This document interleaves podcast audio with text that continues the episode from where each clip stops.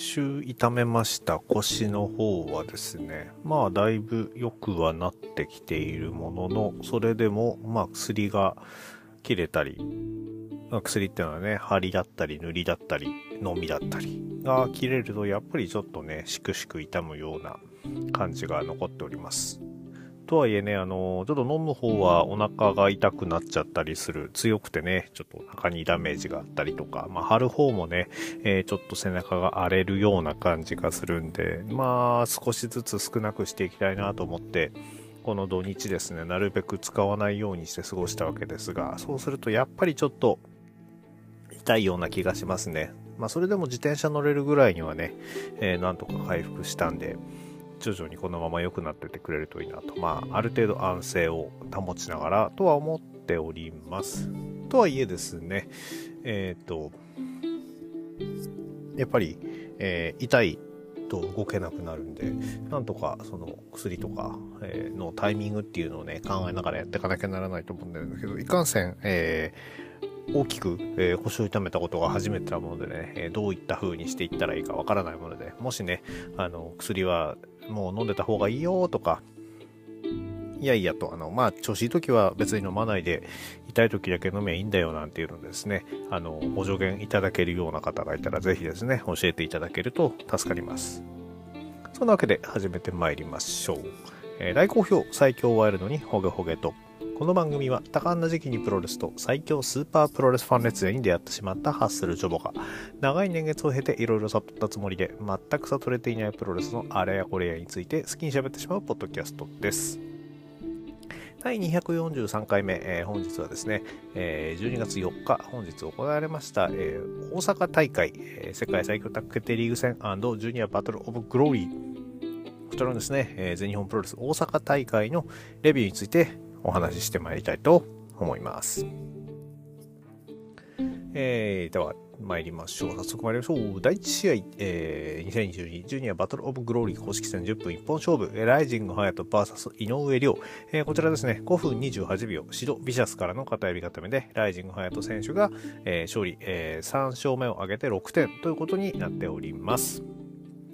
えー、井上選手、えー、本当にね、蹴りとか思い切りが良くなっておりまして、もう、隼人選手に対してもしっかり、えー、蹴り込んでいく、エプロンでの、え、サッカーボールキックとかっていうのもね、あの非常に良い、えー、タイミングで使っていたと思います。え、ただ一方で、え、技数が増えた分ですね、一発一発の精度というのがちょっと落ちてきてる。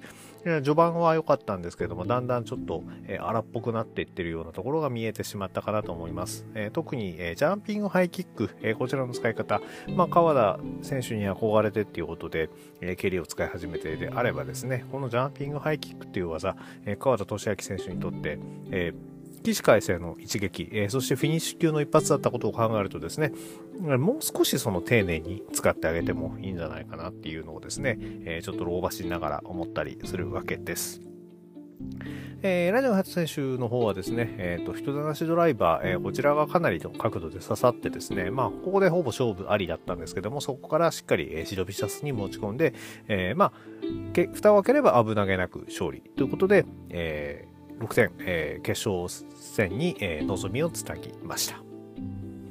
第2試合、えー、ジュニア、2022ジュニアバトルオブグローリー公式戦10分一本勝負、えー、大森北斗 VS 佐藤光の一戦ですね。えー、ここまで4敗、えー、全敗中の大森北斗選手が、えー、佐藤光選手に挑んだ一戦だったわけですが、えー、9分56秒、レフェリーストップによりまして、えー、佐藤光選手が大森北斗選手を下しました。大森北斗選手、これね、え、ー、と、というわけでリーグ戦全敗ということになってしまいまして、佐藤光選手は逆に6点で決定戦への望みを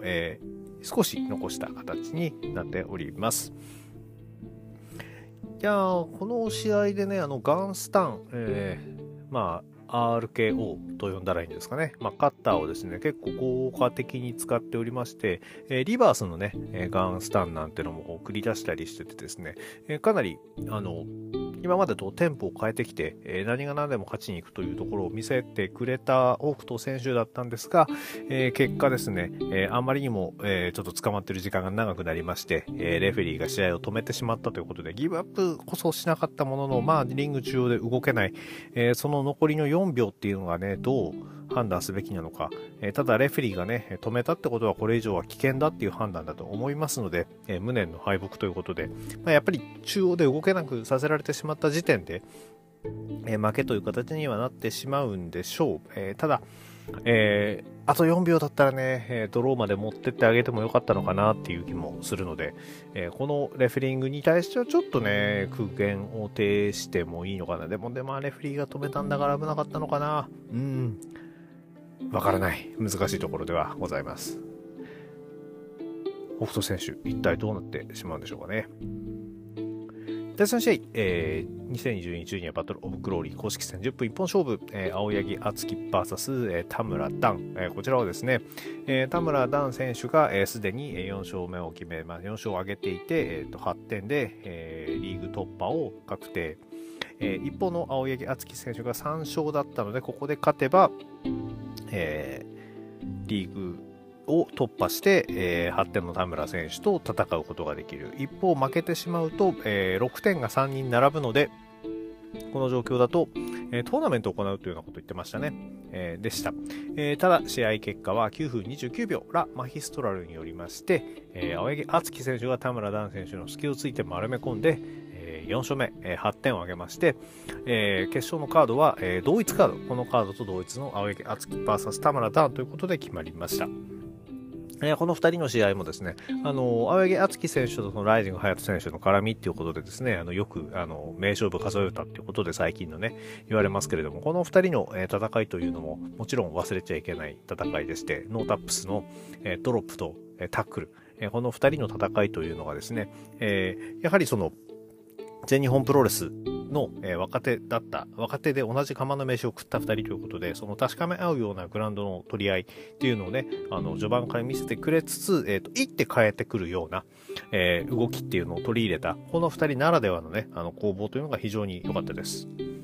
えー、試合も本当にね、田村ダン選手がかなり押してたんですけども、最後一瞬のラーマヒストラル、あ小手返しからのラーマヒストラルということで、えー、結構ね、返されることもあるんですけど、この日の抑え込み方に、えー、すごい、えー、執念を感じたのは私だけじゃないと思います。この試合見ててね、ちょっと思ったのはね、その、あの、ダン選手のね、あの、技のセットアップの中でですね、あの、横からのエルボー、あの、大体全日本プロレスの若手って、その、えっ、ー、と、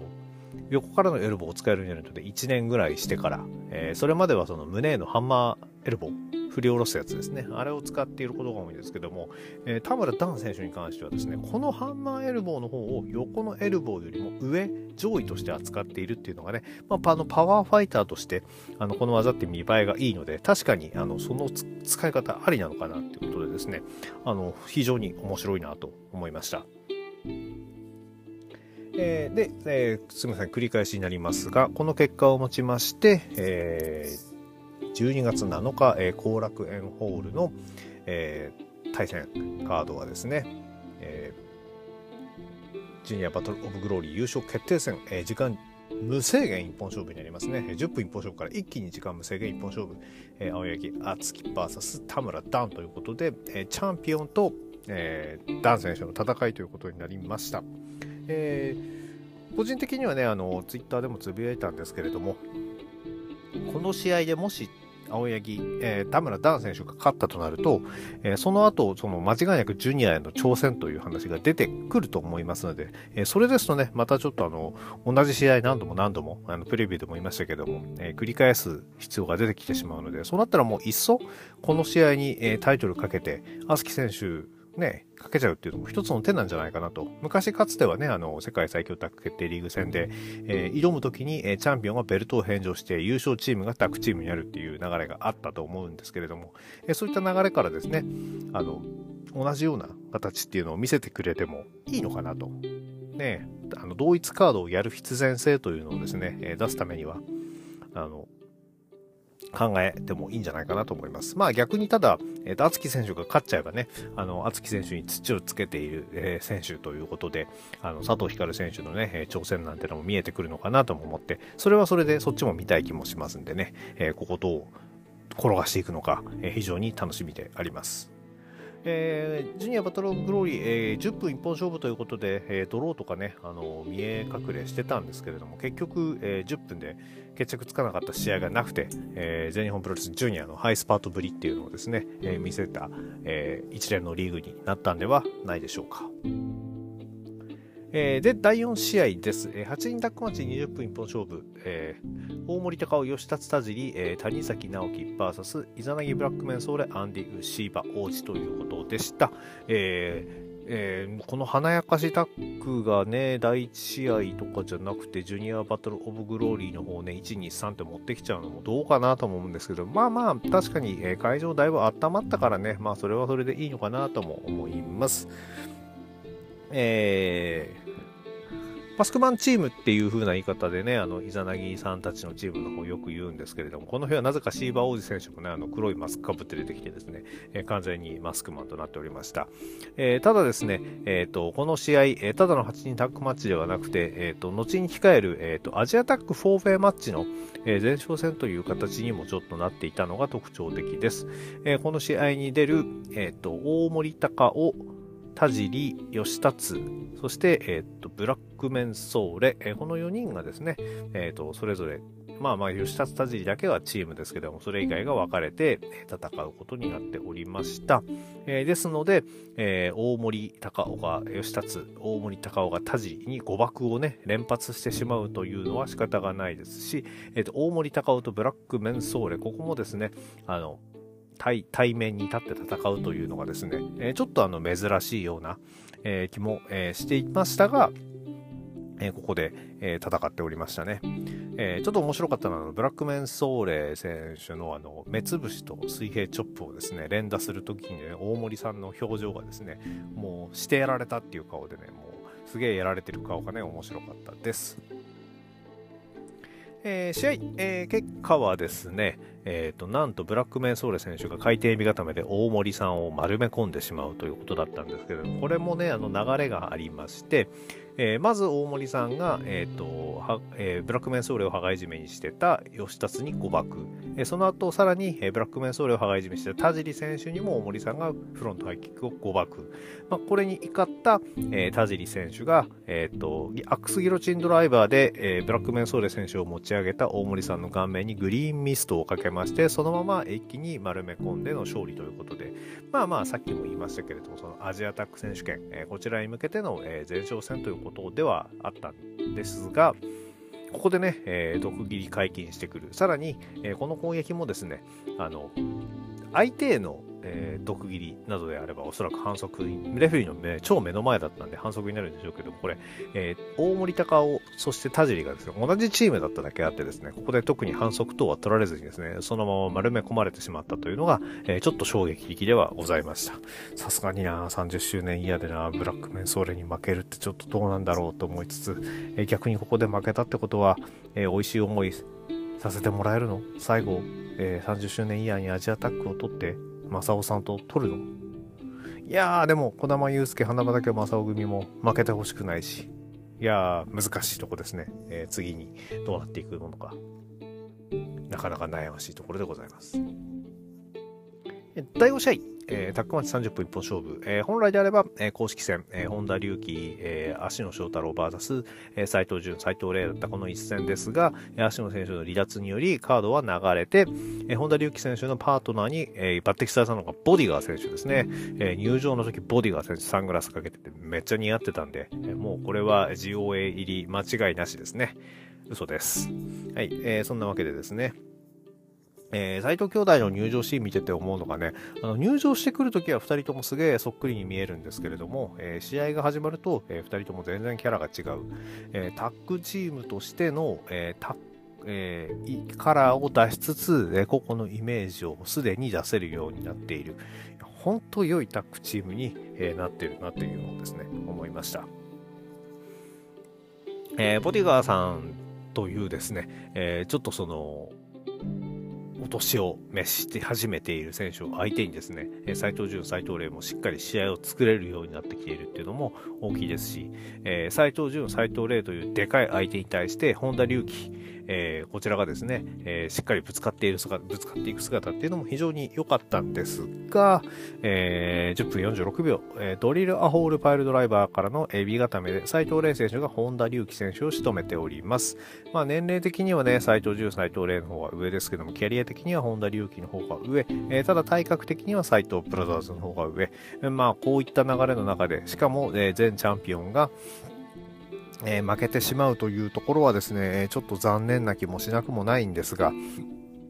まあそれだけ、えー、斎藤ブラザーズ、アメリカからの、アメリカでの修行、そしてそこで得てきたものっていうのが大きいのかなと思います。本田力選手はね、あの、足の選手がいないと勝てないのかなんていうふうにね、思われちゃうとちょっとかわいそうですんで、えー、ぜひ、ここはですね、あの、実力で、えー、おいおい、えー、斎藤兄弟を、えー、しっかりとえー、破って、まあまあ、一回ね、あの防衛はしているわけですが、ブードゥーマンダーズになってからの斎藤兄弟、えー、だんだん手がつけられなくなってきておりますんでね、えー、ここに対して、えー、ヒール、えー、斎藤潤、斎藤麗に対して、まあ、GOA もね、あの、ヒールだとは、ヒヒールではないのか。とはいえ、その、あの、真っ向から行く必要もないのでね、あの、なんとか、ここも倒してですね、えー、先輩の意地っていうのをね、見せてほしいなと思います。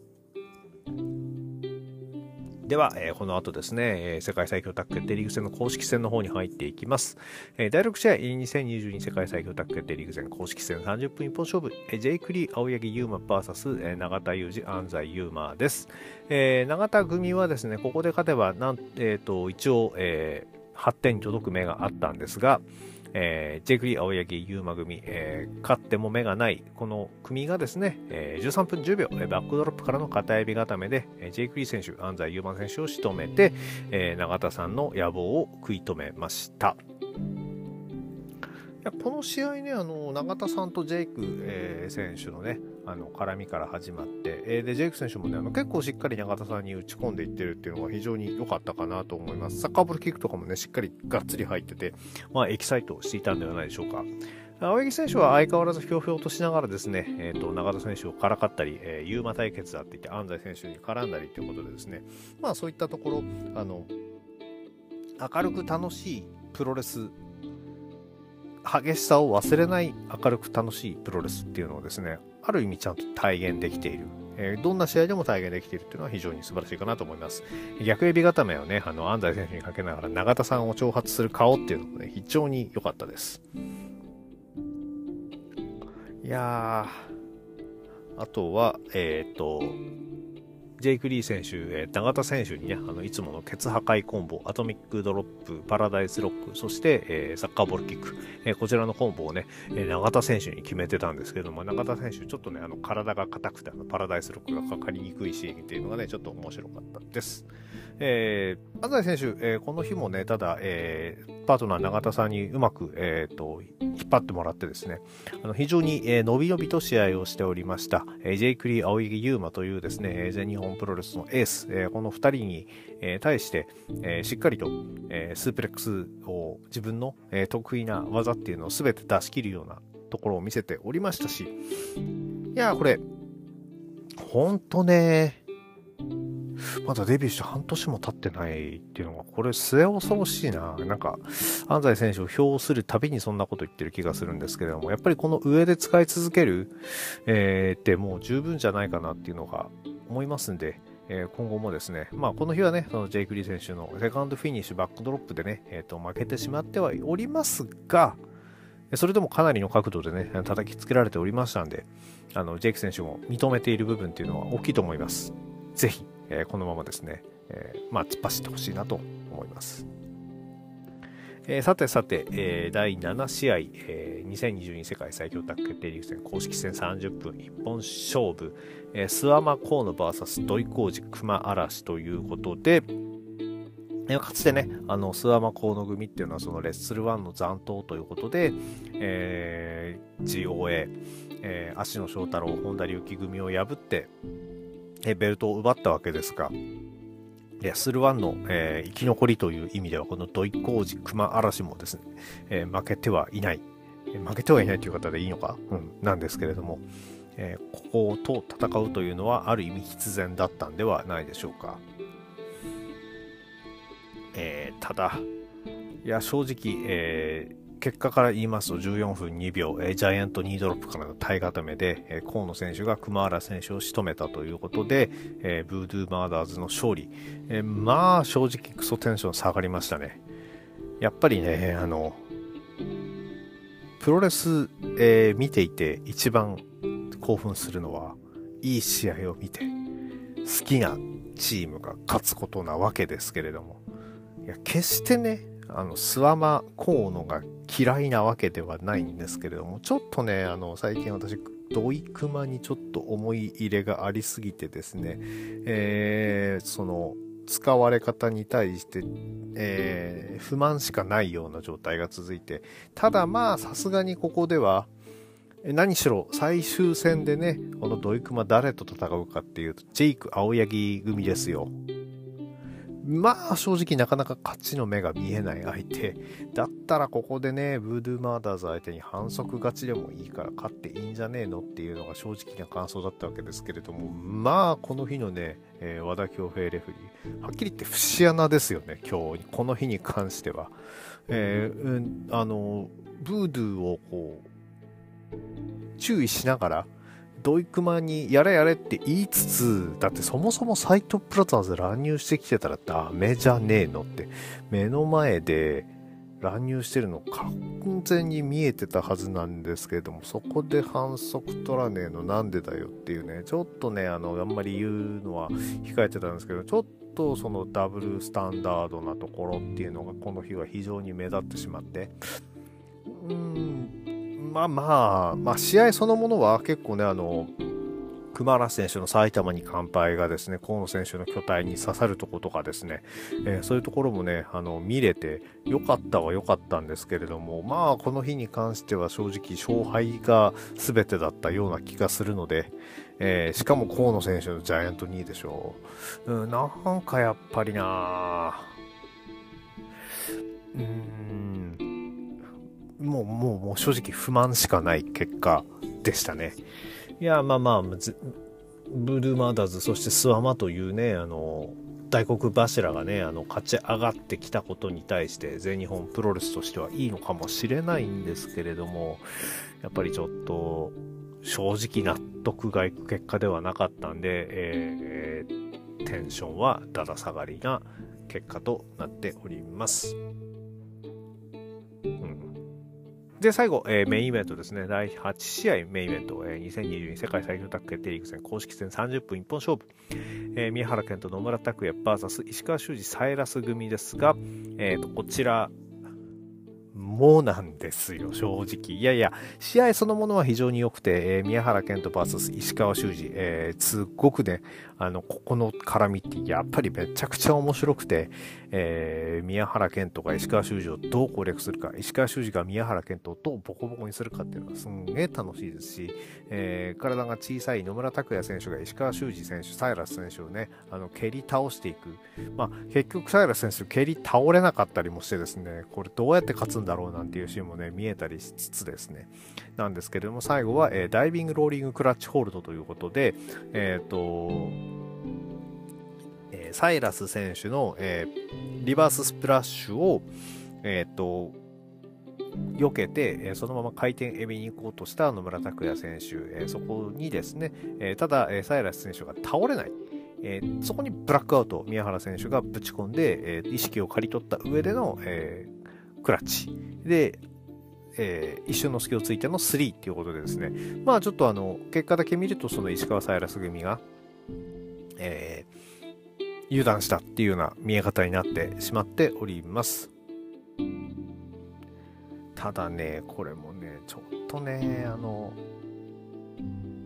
ここで石川サイラス組が勝っちゃうとね、10点で優勝確定するっていうのがね、見え隠れした状態でのメインイベントっていうのもね、ちょっとね、テンション上がらない原因ではあってですね、試合結果とその、あのカードのえー、マッチメイクのっていうのはですね、あの文句つけてもしょうがないんですけどね、ちょっと、まあ、まあ、結果として、まあ、野村拓也選手の技ありだったことはわかるんですけれども、ちょっとここテンション上がらない原因ではあったよなと思ってます。いや、どうしてもね、その、まあ、足の選手の欠場によっていろんなものが崩れてしまった部分っていうのは見え隠れしていると思うんですね。で、これ何が思い出せられるかっていうと、2012、2019年の、えー、世界最強タッグ決定リーグ戦でもですね、あの、ボディガー関本組の、えー、ボディガー選手の途中欠場により、え星取りがひっちゃがめっちゃかになって、最終的にジエンドが負け越しまで追い込まれたっていうのがあってですね、それがちょっと頭をよぎってしまってですね、ちょっともう正直あんまり最終戦残してどう楽しめばいいんだろうっていう、えー、気持ちになりつつあります。えー、あんまりね、ネガティブな話はしたくないんですけれども、なかなかね、その試合、あの、リーグ開始前には、その、いろんな、チームがまた出てきて、特にね、斎藤ブラザーズだったり、えー、ジェイクリー青柳優馬だったり、えー、そして、えー、バーゼンを喫した土井熊、石川サイラスなんていうのでですね、あの非常に楽しみにしていたんですけども、前半戦にね、その不透明決着とかが固まって、えー、その辺のツケが一気に、え後半戦に出てきてわけがわからなくなっている。えー、ような状況っていうのをですね、ちょっとどう消化していいのか自分でもわからなくなっていてですね、あんまり繰り返していますけど、ネガティブなことは言いたくないんですけれども、えー、最終戦に向けて気持ちをなんとか切り替えていかなきゃならないなっていうのが、えー、正直な感想になっております。えー、石川サイラス組ね、最終戦何しろカードがないということで発展止まり、えー、そうなるとどこのチームが発展に追いついてくるか、まあその辺は、えー、7日のプレビューでね、お話ししていきたいと思いますが、ただ、まあやっぱり宮原健人が最後締めて、えー、会場を温めて、締めて、それはね、やっぱりあの、どんな戦いの後でもちゃんとやったっていうのはですね、えー、非常に喜ばしいことですし、さすが宮原健人だなっていうのは思わされる、えー、試合だったんで、そこに関しては文句はないんですよね。だから結局、えー、宮原健人が締めれば全てよしっていうね、え全日本プロレス、えそこにね、え頼り切っちゃうっていうのもどうかとは思うんですけれども、えー、今の状況ではそうなってしまうのもやむなしなのかなというのが、えー、正直な感想になっております。えー、でもね、あの大森さん頑張ってますし、え全日本プロレスに私は、え見続けますよ。ただ、もう少しいろんな選手が幸せになってくれるといいなっていうのもずっと思っております。えー、そんなわけで、えー、ちょっと暗くなってしまってもしょうがないので、えー、この辺で締めていきたいと思います、えこの番組では皆さんのご意見、ご感想をお待ちしております。Twitter のハッシュタグ、今日ほげでのつぶやきや DM、リプライ、または質問箱の方にお書きいただければ応援させていただこうと思っております。それでは皆様、ワイルドな一日をお過ごしください。